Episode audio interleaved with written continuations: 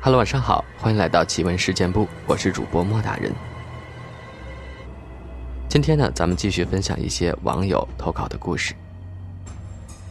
这网友叫做等风来，他说小时候听爸妈说的故事。第一个是江古潭的故事，这个故事在我们那儿流传应该比较广。我爸我妈分别给我讲过，因为我妈离得近，讲的比较详细。虽然很多细节我现在记不清了。我姥姥村叫焦家集，村前有座山叫焦虎山。现在山前是一条河。我妈说，一百多年前那里本来是一片湖。湖里住着成精的虾兵蟹将，那些都是善良的妖精。附近村里人有难，就去求他们，他们也都能帮就帮。那时候谁家里有红白喜事，都要请全村人吃饭。但一般人家没有这么多的盘碗碟啥的。有一次，有个人家里有事儿，他正愁着去哪儿凑那么多餐具呢。然后走到湖边的时候，看到水面起了漩涡，他就躲了起来。然后有一个虾兵蟹将举着盛着美食的盘子从水里升出来，在湖边的草地上摆放。一群妖精就在那儿野餐。妖精们的碗碟都十分精致，比一般人家用的都漂亮万分，看的那个人很是羡慕。等妖精们吃完饭后，那人就壮着胆儿出来跟他们借碗碟。妖精竟然答应了，跟他约定时间让他来拿，但是用完后要洗刷干净，按时归还。那人借到碗碟的事儿在村里传开了，后来村里有人需要时就去湖边借，也一直都按约定归还，人妖相处得十分和谐。直到后来有一天，一个贪心的人，他觉得那些碗碟太漂亮，那人借了之后不舍得归还。还占为己有。妖精找到那人，让他归还，他还不承认自己借过。妖精便生气了，惩罚了那个贪心的人后，就带着碗碟回到了水底。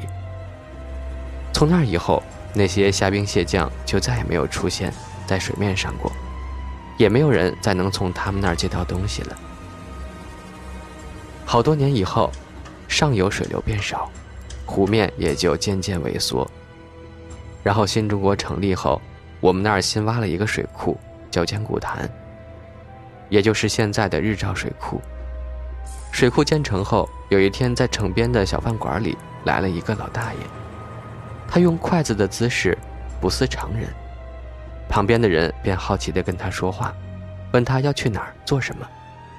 大爷就说自己要去江古潭那儿，如果那边环境好，就带着子孙后代搬过去住。没过多久，我姥姥村那儿就有人在半夜看见那些虾兵蟹将带着东西从水里出来，向江古潭的方向去了。从那以后，那片湖缩小的速度更快了，没多久就直接没了。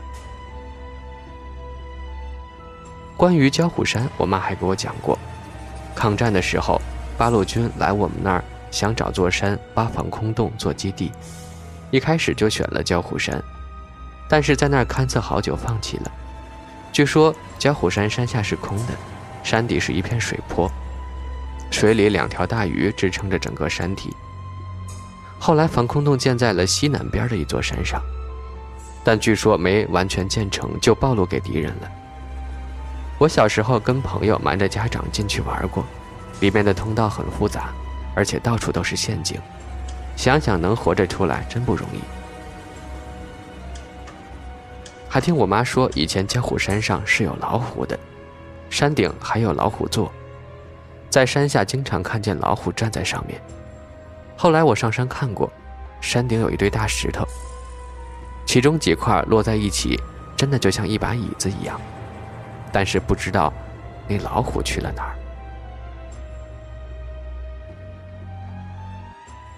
欧尼讲，他说我太奶奶是我六七岁的时候去世的，那个时候她已经有九十二岁了。我小时候，她每次都把好吃的留给我，特别疼我。去世后，我妈妈告诉我太奶奶以前供奉了一个蛇仙儿。太奶奶年轻时候下地干活，中午大太阳刺眼，她就看着远处走来个大姑娘，穿着花衣服，长长的大辫子，问太奶奶愿不愿意供奉她。太奶奶说不信，结果回了家就病倒了，好几天不吃不喝就躺在床上。后来太奶奶说，其实是蛇仙把他带到了他的洞府，看了他的真身。一天。大蛇盘在洞里，眼睛透亮，就像灯笼那么大，他才信了。之后太奶奶突然就能给人家看病了，原来她并不识字的。后来听说因为穷，太奶奶要了病人家两个馒头。蛇仙说，因为太奶奶收了人家东西，不是诚心的积德行善，便不再替人看病了，也不能再供奉蛇仙了。后来太奶奶八十多岁时差点去世了。卧床不起，不能吃饭。蛇仙托梦给我姑奶奶，说不忍看太奶奶死去，让夜里放一碗水在屋前，她把仙药放到水里。第二天，太奶奶喝了之后就真的好了。三心是一个来自莫大人微信公众账号的网友，他投稿的。他说：“你好，莫大人，听你们的故事已经四年了。”我今天呢，想分享一下我的故事。第一个故事是我有一回在爷爷家时听到的，那是一九九六年的一个晚上，家里除了爷爷和他的侄子在家，其他人全都去参加一个晚会了。当晚十点多时，我爷爷正躺在床上准备睡觉，忽然就听到我家的卷帘门被人哗的一声拉开了，然后又很大声的关上。紧接着，这个人又上了楼梯，脚步声很大。爷爷听见这个人上了楼梯就没动静了，就问他：“你谁呀？进来怎么不说话？”接连问了好几声，但这个人并没有回答爷爷，然后迅速冲进了一个很大的房间，因为那个房间的走廊是直直的一条路。在那个什么都没有的年代，只能睡地铺。爷爷的侄子就睡在楼下的一个房间，爷爷就叫他侄子帮忙看看。侄子提上油灯去找，一番搜索后，他说：“没有人呀，一个人都没有。每张地铺上都没人，因为房间很大，没有别的小房间了，所以很容易看见大房间里的一切。”爷爷就没当回事儿，索性叫他也回房睡下吧。他侄子刚回到房间，把油灯灭了，就听见有一个人飞快地跑下楼，把卷帘门打开跑了。我爷爷也是出了名的大胆子，啥也不怕。可能我讲的并不是很灵异，但仔细回想那个年代，还是蛮吓人的。然，他说：“我记得那是在初二的时候，那天晚上写完作业，我躺在床上。”那时候大约十一点多了，因为是周末，所以并没有什么困意。我躺下五分钟以后，突然，我房间的门发出了很大的拍门声，就是那种用手拍门，拍得很大声的声音。但是我的门是坏的，压根儿就关不上，只能虚掩着。我一开始也没有起疑心，以为是楼上或楼下的声音。但是又一想，不对呀。楼上的人今天早上才说他们要出去住一天，楼下是我们楼的休息室，就更不可能了。而且那声音很大，感觉就在我身边。但如果发出这么大的拍门声，我的门又是虚掩的，怎么可能门不会被打开呢？于是我好奇，就起身去看。我到了门前，拍门声还在继续，我就试图想去打开房门。结果房门居然锁了，根本就打不开。可我的门锁明明是坏的，不可能锁上的。我就慌了，想叫我妈来，可是我怎么叫我妈，我妈也听不见。我就不管了，又回去睡觉。那声音大概持续了有五分钟左右吧，就停了。第二天我去开门，发现门可以打开，门锁依旧是坏的。我就问我妈，还有我家的阿姨。他们都说晚上没听到，我叫他们也没有听到什么拍门声。那我晚上听到的拍门声是什么呢？门又莫名其妙的被锁上，是怎么回事呢？我总觉得你是在做梦吧，可能是梦里的事儿和现实混在一块儿了。下面这个朋友叫做魏，他说我家呢就在警察局旁边，我住二楼，我的房间是一间小房间，楼上是杂物间，放一些鱼肉、多余的椅子、被子之类的，算是杂物间吧。旁边就是我爷爷奶奶的房间。我很爱玩游戏，一般都玩到凌晨一两点才睡觉。就在我四五年级的时候，有一次，就在我玩游戏时，突然听见楼上有拉椅子的声音。不一会儿，还听见楼道传来脚步声。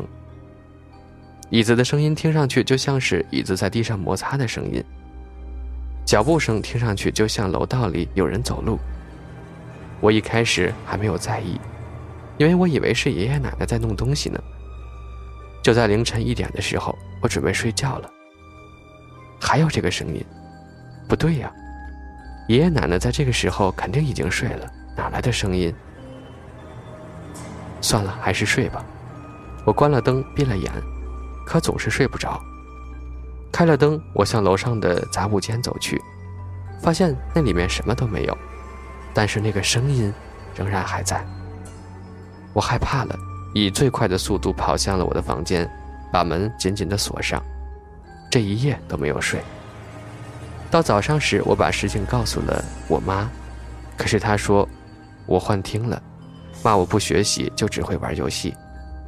后来我骑车去我爷爷家，因为我爷爷能掐会算，我把我的事儿告诉了他。他说是你太爷爷来看你了，你在玩游戏，所以想给你个惩戒。他拿了一张纸，画了个符交给我，每天睡觉之前烧掉。我按照他的吩咐做了，果然从那之后好几天，都再也没有听见那个声音。整天晚上不睡觉玩游戏，是应该惩罚你一下。这个故事呢，发生在我妈妈和爸爸还没结婚时。我妈正在看书，突然一个敲玻璃的声音传入了耳朵，然后我妈便去查看是谁敲的，仔细看没人。妈妈就继续看书，刚坐下，又听到有人敲玻璃，妈妈没有理会。过了两分钟吧，玻璃窗全都碎了，同时，灯也变暗了。有一个脸部模糊、一身白的人出现在妈妈面前，我妈当时就傻眼了，于是念起了清真言。这是我们回族人人人都会念的清真言。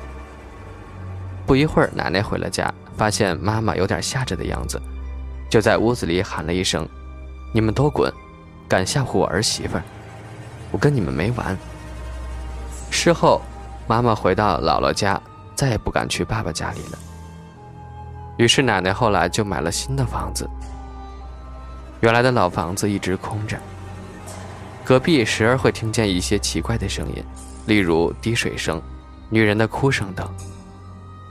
这个老房子里究竟有什么呢？到现在也说不清楚。